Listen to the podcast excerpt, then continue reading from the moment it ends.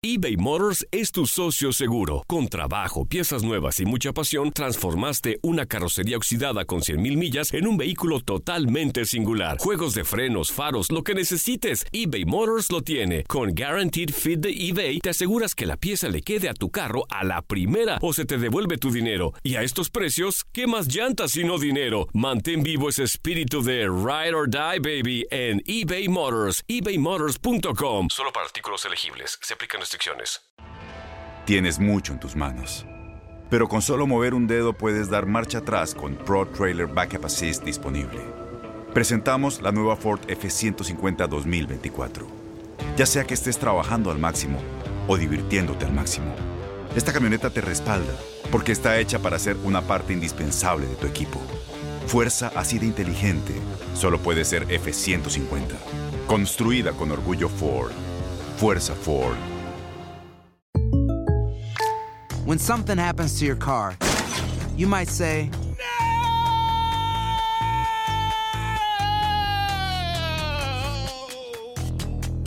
My car. but what you really need to say is something that can actually help. Like a good neighbor, State Farm is there. And just like that, State Farm is there to help you file your claim right on the State Farm mobile app. So just remember, like a good neighbor, State Farm is there. State Farm, Bloomington, Illinois. Boost Mobile tiene una gran oferta para que aproveches tu reembolso de impuestos al máximo y te mantengas conectado. Al cambiarte a Boost, recibe un 50% de descuento en tu primer mes de datos ilimitados. O, con un plan ilimitado de 40 dólares, llévate un Samsung Galaxy A15 5G por $39.99. Obtén los mejores teléfonos en las redes 5G más grandes del país. Con Boost Mobile, cambiarse es fácil. Solo visita boostmobile.com. Boost Mobile, sin miedo al éxito. Para clientes nuevos y solamente en línea, requiere AroPay. 50% de descuento en el primer mes requiere un plan de 25 dólares al mes. Aplican otras restricciones. Visita boostmobile.com para detalles.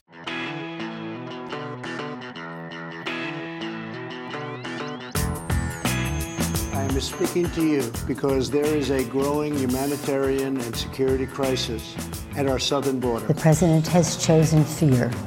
We want to start with the facts. There will be no deal without a wall. There will be no deal. Mr. President, end this shutdown now. Sin muro, sin acuerdo, sin presupuesto y sin gobierno. Vaya semana que hemos tenido.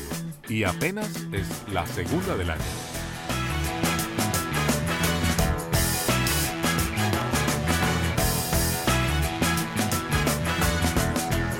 Esto es Politiqueando, el podcast de política de univisionnoticias.com. Y yo soy Carlos Chirinos.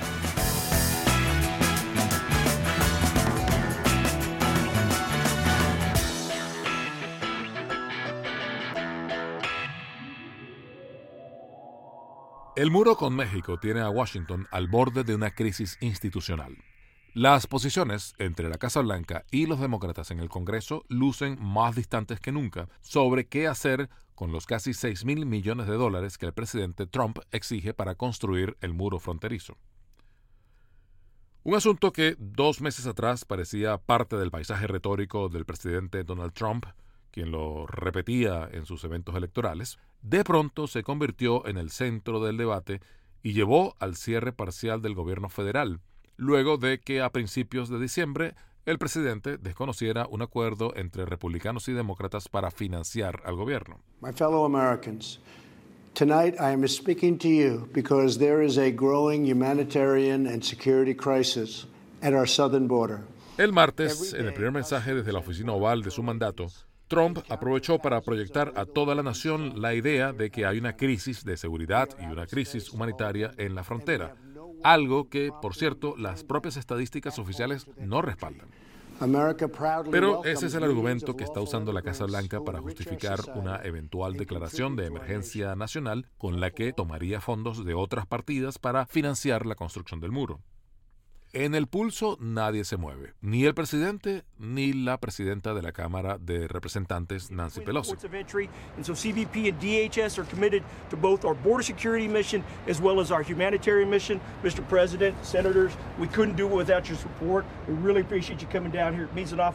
Mientras tanto, Trump aprovechó para darse una vuelta por la frontera, por McAllen, en Texas, para vender la idea del muro. We have lists of things. What they need more than anything is the barrier, the wall. Call it whatever you want. Whether it's steel or concrete, you don't care. We need a barrier. Los nueve congresistas de distritos que tienen frontera con México rechazan esa imagen catastrófica de sus regiones que quiere vender el presidente. Y todos, hasta el único republicano del grupo, Will Hurt, dudan de que el muro tenga utilidad. Uno de ellos es Vicente González, que representa precisamente a la ciudad de McAllen. Cuando hablamos de un muro, deberíamos estar hablando de un muro virtual, no un muro eh, de piedra y cemento que nunca va a funcionar, que la gente puede cruzar, puede hacer un túnel. No, no trae seguridad real y es a un costo de 25 mil millones de dólares de los impuestos del pueblo americano. Así es que sería un, un, desperdicio de fondos. Este, creo que todos queremos seguridad fronteriza. Yo estoy de acuerdo con tecnología. Tenemos 7.500 puestos uh, que no hemos podido llenar de, de policía fronteriza. Uh, debemos de trabajar en la infraestructura alrededor de la frontera. Este, debemos de tener más sensores. Um, ahorita hay globos de seguridad. Yo tengo seis entre mi distrito y el, distrito enseguida que tienen visión de 180 millas. Este, han sido muy efectivos en uh, asegurar nuestra frontera. Tenemos 27 de esos globos de seguridad que han regresado de, de Afganistán, que tenemos almacenados en una bodega aquí afuera de Washington. Hay que buscar maneras inteligentes que traigan seguridad fronteriza real. Por cierto que en McAllen había muchos esperando al presidente para mostrarle su apoyo. Prácticamente afuera del aeropuerto donde pueden ver ustedes son ya cientos de manifestantes que se encuentran aquí para recibir al presidente Donald Trump. Hay muchos hispanos que también apoyan al presidente. Cuéntenos, ¿por qué apoya usted la construcción del muro? Yo apoyo al presidente en, relación a la construcción del muro porque pienso que en áreas del valle sí se necesita y creo que por eso está viniendo, porque él quiere verlo a mano a mano, eh, eh, a, primera vista, dónde está seguro y dónde no está seguro.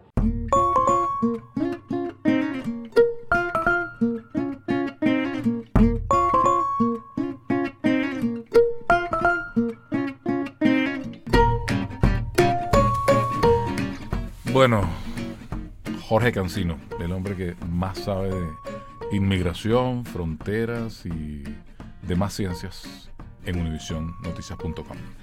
Estamos en medio de este cierre parcial del gobierno federal y sin embargo las posiciones entre el Congreso y la Casa Blanca que cuyo acercamiento podría solucionar esta situación parece que están inamovibles, ¿no? Así es.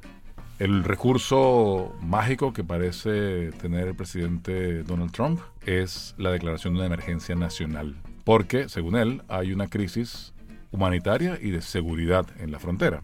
Más allá de la legalidad o no de esa declaración de emergencia nacional, sobre la cual podemos conversar en un rato, hablemos de la crisis o de lo que el presidente dice que es una crisis en la frontera.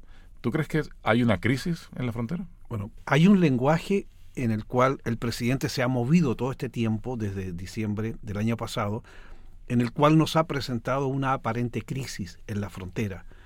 Y la crisis la buscamos por todos lados y no la encontramos. No hemos visto ningún, ninguna fotografía seria de algo muy grave que esté ocurriendo en la frontera y que amenace la seguridad de Estados Unidos, de los estadounidenses. Hemos visto algunos conatos de desórdenes en algunas fronteras, como el caso de la frontera de México, y en un puesto fronterizo de San Isidro, en, en algún momento en la frontera entre Tijuana y San Diego. Pero no hemos visto esa amenaza que el gobierno pinta. Por otro lado, ya es casi un hecho reconocer de que este discurso simplemente atiende a una necesidad de cumplir un compromiso de campaña por parte del presidente, que es la construcción del muro. Es un discurso electoral. Un discurso electoral. Él prometió un muro a sus electores perdió la elección de noviembre porque los republicanos perdieron el control de la Cámara de Representantes, entonces él está tratando de alguna manera de recuperar su discurso para amarrar a sus votantes y darles lo que les prometió, que es el muro. Pero la, la realidad del discurso de Trump es bastante incierto en cuanto a números, en cuanto a cifras. Por ejemplo, ayer estábamos viendo las cifras de detenidos del, por parte del CBP en la frontera. El CBP, es, la patrulla fronteriza, la, agencia que maneja la patrulla fronteriza. De los casi 400.000 personas que ellos aprehendieron y no dejaron entrar a Estados Unidos, muy poco, menos del 2% de esas personas tenían algún motivo por el cual no podían entrar o algún crimen. Y las principales faltas eran el reentry o, la, o regresar a Estados Unidos sin autorización después de ser deportados o el DUI. Pero todos estos crímenes que habla el gobierno apenas representan, representan menos del 2%. Ahora, pero el presidente ha llenado su discurso, el martes lo vimos en este mensaje a la nación que dio de la oficina oval, y él citó varias anécdotas de crímenes bastante horrorosos eh, sufridos por ciudadanos estadounidenses a manos de indocumentados. Day day, precious lives are cut short by those who have violated our borders. An Air Force veteran was raped and beaten to death with a hammer by an illegal alien when a young police officer in California was savagely murdered in cold blood by an illegal alien. In Georgia, came across an illegal alien was recently charged with murder for killing, beheading, and dismembering his neighbor. Pero estamos hablando de la situación en la frontera, lo que justifica la declaratoria de una emergencia nacional.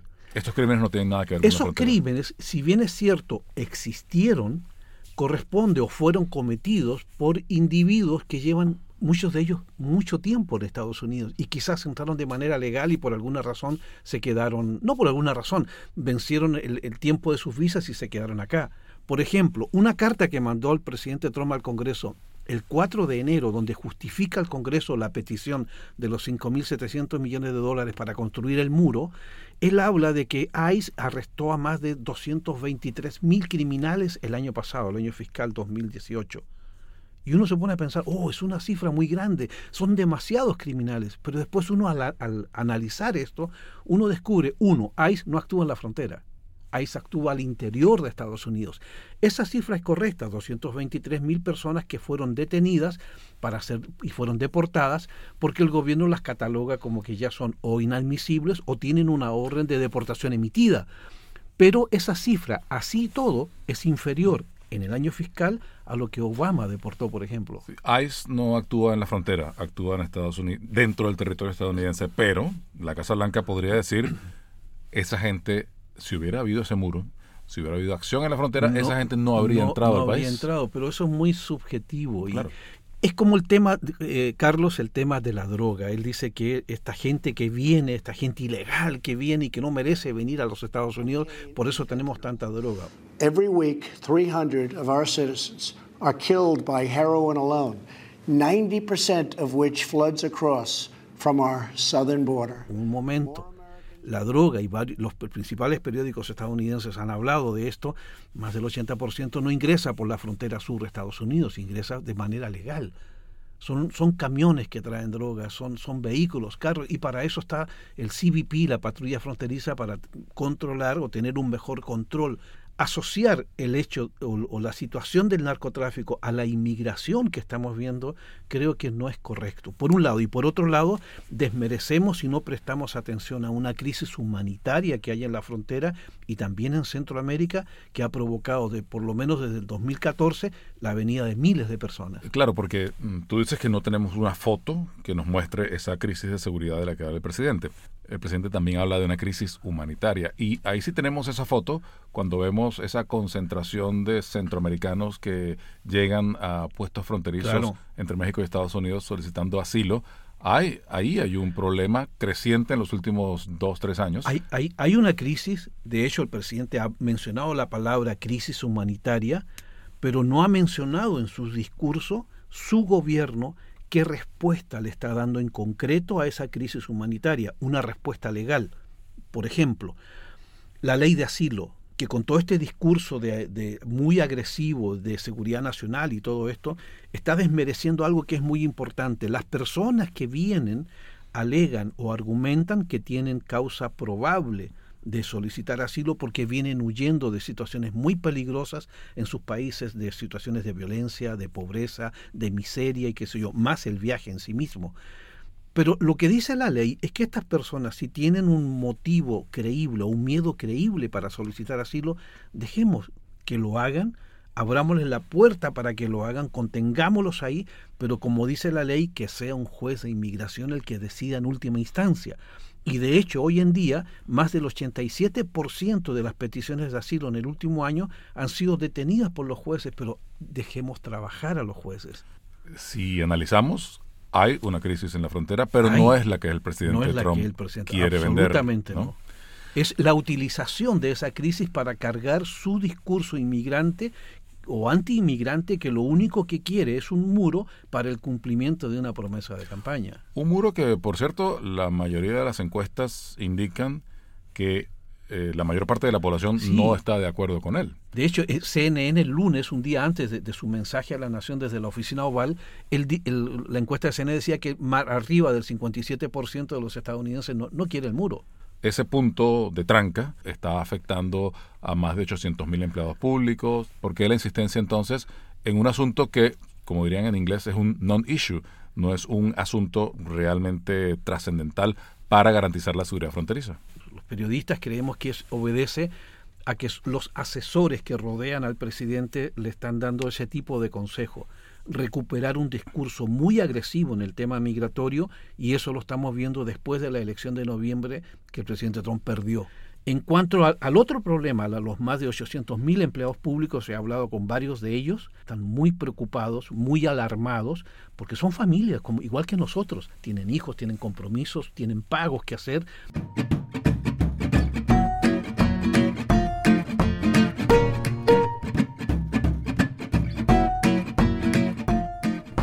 Como decíamos, aquí hay un juego trancado, ¿no? Eh, el presidente insiste en que le den sus 5.700 millones de dólares para el muro y el Congreso, en este caso desde la Cámara de Representantes, controlada por Nancy Pelosi, le dicen que no, que no le van a dar dinero para el muro, que le van, van a dar dinero para seguridad fronteriza, unos 1.600 millones de dólares, es lo que han, han contemplado ellos, pero nada de ese dinero puede ser usado para hacer partes nuevas de la valla fronteriza. Pero, ¿cómo se soluciona este impasse? Eh, porque alguna de las dos partes tiene que ceder Alguien y tiene negociar, que ceder. Mira, Carlos, del, en la discusión que hubo en diciembre, los demócratas dijeron algo clave. Uno, en junio, julio, le dieron 1.600 millones de dólares a Trump para el muro. Y de ellos, al mes de diciembre, habían contabilizado que solamente el presidente había utilizado 109 millones de dólares. Decían, ¿dónde está el resto?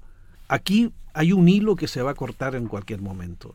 Pero es tan grave, tan dramática la situación de cerca de un millón de trabajadores federales en este país que ojalá esto no desencadene, si esto continúa, en un problema de agitación social. Bueno, ya vimos unos conatos de protesta durante el jueves. ¿no? Algunas personas salieron en ciudades como Austin o Dallas o Washington. A, frente de la Casa Blanca hubo una pequeña manifestación de empleados públicos también. Pero como dices tú, el asunto es que se trata de gente que más allá del debate político republicano-demócrata e incluso más allá del pulso entre Trump y Pelosi tienen que pagar la renta, tienen que pagar el colegio de los niños. Hambre tienen que comprar comida. Aquí hay, y, nosotros en otros países de América Latina lo sabemos muy bien, cuando no hay salario, hay hambre. Al día de hoy, cuando estamos grabando este podcast, ¿qué vislumbras tú como solución aquí? Aquí ninguna, por ahora ninguna, porque son dos posiciones. La semana que viene vamos a hacer otro podcast y vamos a seguir hablando de lo mismo entonces. Puede que sí, pero ya con, con efectos. Hay un millón de trabajadores que ya muchas de la gente están llamando a sus lugares de trabajo porque no tienen ni siquiera dinero para gasolina al igual que todos nosotros, tenemos unos compromisos financieros enormes que dependen de nuestros salarios y muchos vivimos a un, a un cheque de la indigencia, un, dicho que lo he escuchado varias veces. Bueno, Jorge, Jorge Cancino, el editor de inmigración de univisionnoticias.com, eh, nos quedamos con esa imagen terrible de estar a un cheque de la indigencia, ¿no? en la que estamos todos, pero en este momento los empleados federales están, ya pasaron ese umbral, de hecho. Ya, ya, ya, ya, ahora ya van casi tres semanas de, de no, no saber qué van a hacer con su familia.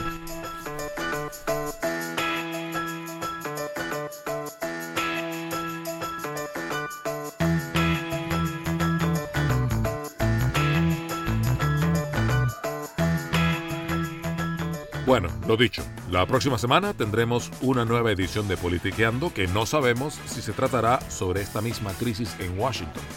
La evolución de esta crisis en todo caso, si es que se mueve.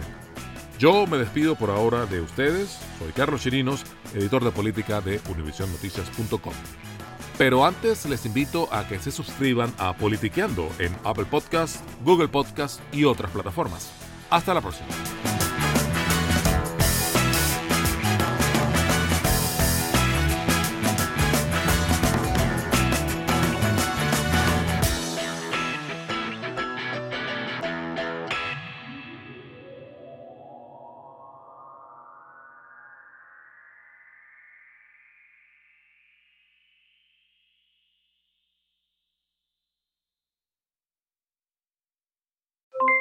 Aloha mamá, ¿dónde andas? Seguro de compras. Tengo mucho que contarte. Hawái es increíble. He estado de un lado a otro con mi unidad. Todos son súper talentosos. Ya reparamos otro helicóptero Blackhawk y oficialmente formamos nuestro equipo de fútbol. Para la próxima te cuento cómo voy con el surf y me cuentas qué te pareció el podcast que te compartí, ¿ok? Te quiero mucho. Be All You Can Be, visitando goarmy.com diagonal español. Boost Mobile tiene una gran oferta para que aproveches tu reembolso de impuestos al máximo y te mantengas conectado. Al cambiarte a Boost, recibe un 50% de descuento en tu primer mes de datos ilimitados. O, con un plan ilimitado de 40 dólares, llévate un Samsung Galaxy A15 5G por $39.99. Obtén los mejores teléfonos en las redes 5G más grandes del país. Con Boost Mobile, cambiarse es fácil. Solo visita boostmobile.com. Boost Mobile, sin miedo al éxito. Para clientes nuevos y solamente en línea, requiere AroPay. 50% de descuento en el primer mes requiere un plan de 25 dólares al mes. Aplican otras restricciones. Visita Este abril te invitamos a nuestra feria virtual Univisión Contigo rumbo a la universidad. Conéctate virtualmente con representantes de colegios y universidades en la costa este, desde Nueva York a Florida. Aprende sobre ayuda financiera, becas y otros recursos para continuar tu educación. Regístrate para asistir y para la oportunidad de ganar una tableta. Te esperamos en Univisión Contigo rumbo a la universidad del 3 al 9 de abril. Regístrate ya en univision.com diagonal universidad.